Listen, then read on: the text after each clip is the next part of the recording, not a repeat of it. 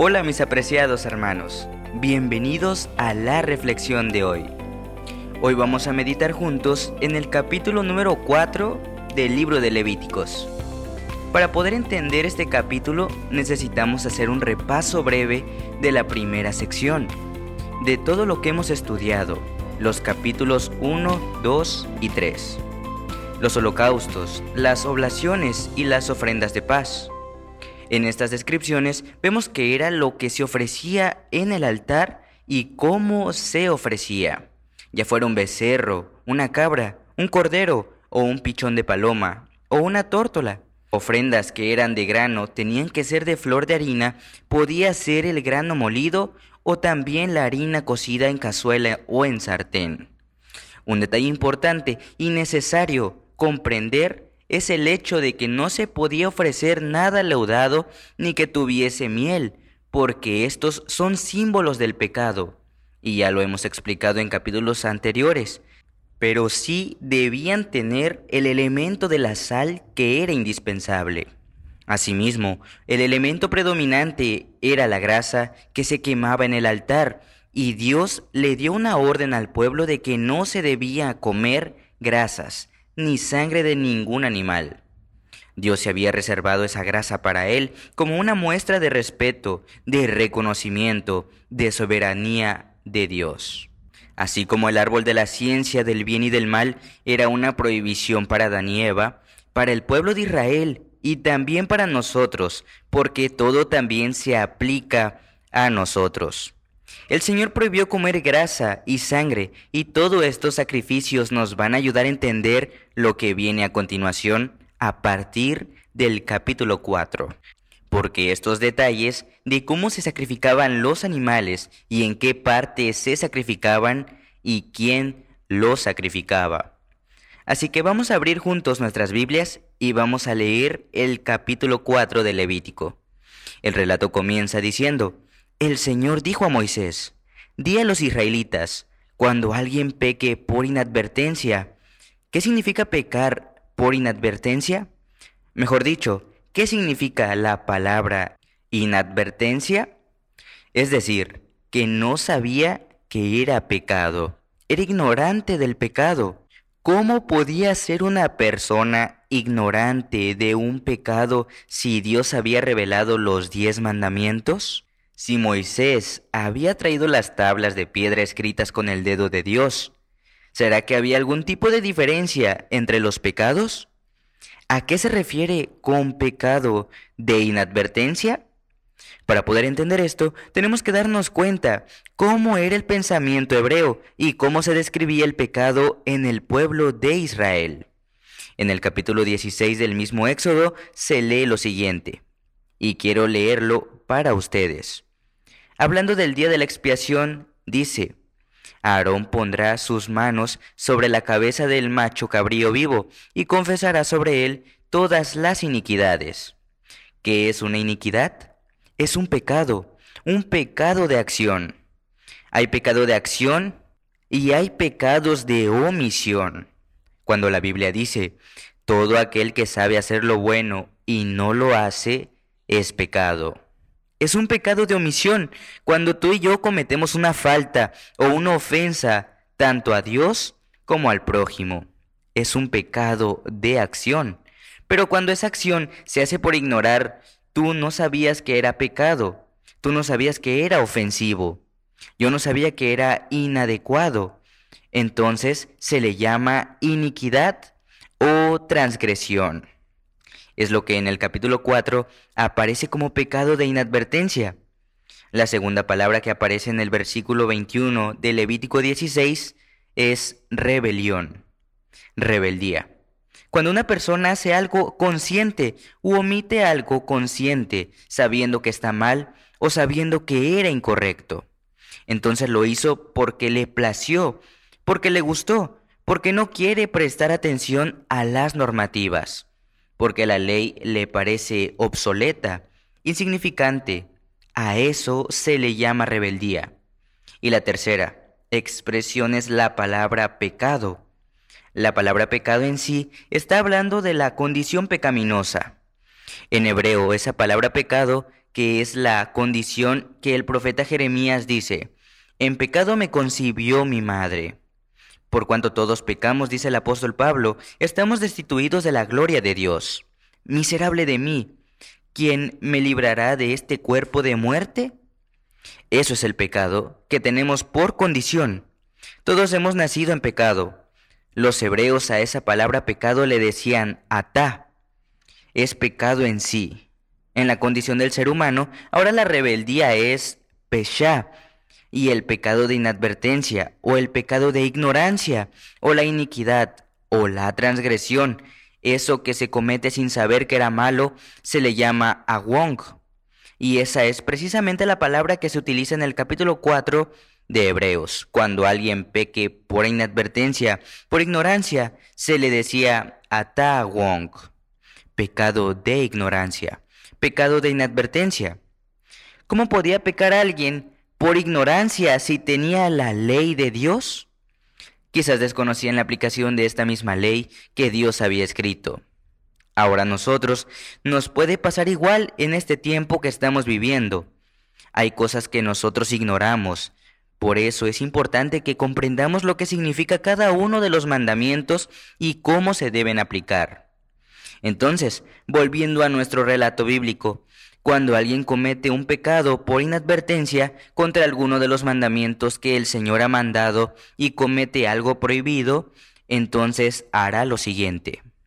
Dios ha provisto una solución para los pecados de ignorancia o de inadvertencia. Y entonces empieza una clasificación de quienes cometían ese pecado. Y se habla primero de los sacerdotes. Si el que ha pecado y ha traído la culpa sobre el pueblo, es una persona que peca. Trae consecuencias al pueblo. El que ha cometido pecado ha traído culpa sobre el pueblo. Es el sumo sacerdote que no era infalible porque podía cometer errores. Entonces, el sumo sacerdote ofrecerá al Señor como expiación por su pecado un becerro sin defecto. Traerá el becerro a la entrada de la tienda de la reunión ante el Señor. Pondrá su mano sobre la cabeza del becerro y lo degollará ante el Señor. El sacerdote ungido tomará de la sangre del becerro y lo llevará al santuario. Aquí por primera vez se hace mención de la administración de la sangre dentro del santuario, dentro del lugar santo. Dice que el sumo sacerdote entonces degüella al becerro Lleva un becerro, no lleva un chivo, no lleva una cabra, no lleva un macho cabrío, no lleva un cordero, lleva un becerro como mencionamos en el capítulo 1 de este libro. Entonces algunos de los sacerdotes comunes tomaban la sangre y mojaba su dedo en la sangre y rociaba siete veces hacia el velo del santuario. Ese velo que separaba el lugar santo del lugar santísimo debía tomar y asperjar siete veces en el velo. El sacerdote untará la sangre en los cuernos del altar del incienso aromático dentro del lugar santo ante el Señor en el santuario y verterá el resto de la sangre del becerro al pie del altar del holocausto. Entonces degüellan al animal llevan la sangre al lugar santo y echan siete veces las gotas de la sangre en el velo. Untan los cuernos del altar del incienso, salen con esa sangre y la rocían completamente, allí, al pie del altar del holocausto. El versículo 8 dice, para la expiación quitará el becerro toda la grasa que cubre las entrañas y la que está encima de las entrañas, los dos riñones con la grasa adherida a ellos y a los lomos el hígado separado de los riñones. Todo esto lo apartará como hace con el becerro para el sacrificio de paz del capítulo 3. Y el sacerdote lo quemará todo sobre el altar del holocausto.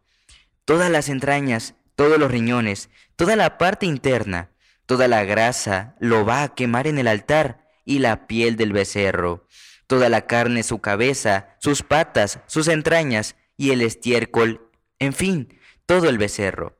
Lo saca fuera del campamento a un lugar limpio, reservado para las cenizas, y lo quemará sobre la leña donde se echan las cenizas. Allí será quemado, solo en el caso de un error de un sumo sacerdote. Se quemaban las partes internas del animal y el resto se echaba hacia afuera. La cabeza, toda la carne se expulsaba a un lugar limpio. Allí se iba entonces a quemar esas partes del animal. Pero nótese que había que entrar la sangre al santuario. Y a partir del versículo 13 habla acerca del pecado de la congregación. Dice el versículo, si toda la congregación de Israel hubiera pecado por inadvertencia, porque estamos hablando de los pecados de ignorancia, y el pecado hubiera quedado oculto al pueblo y hubiera hecho algo contra algún mandamiento del Señor en cosas prohibidas, entonces será culpable la congregación. ¿Qué quiere decir la congregación? Porque aquí está hablando que la congregación cometió un pecado y el pueblo desconoce el pecado. Esto quiere decir que son los representantes del pueblo de las diferentes tribus. Podemos decir que una junta de tribus se reunía para tomar ese tipo de decisiones. Y si este grupo de personas al cual llamaban la congregación cometía un error, una falla, y quebrantaba un mandamiento del Señor, pues prácticamente todo el pueblo se estaba haciendo culpable, igual que el sumo sacerdote que era el representante espiritual del pueblo de Israel. Si el sacerdote cometió una falta, ya sea por inadvertencia o por rebeldía, el pueblo era el que terminaba pagando las consecuencias. Igualmente la congregación, los que se encargaban de las direcciones sociales o comunales de las tribus de Israel, podían cometer errores. Tenían que reconocer su falta, porque cuando iban al santuario al colocar la mano sobre el animal, que era su sustituto, ellos debían confesar sus faltas, reconocer sus errores. Y dice el versículo 14, que al darse cuenta del pecado, la congregación ofrecerá también un becerro por expiación.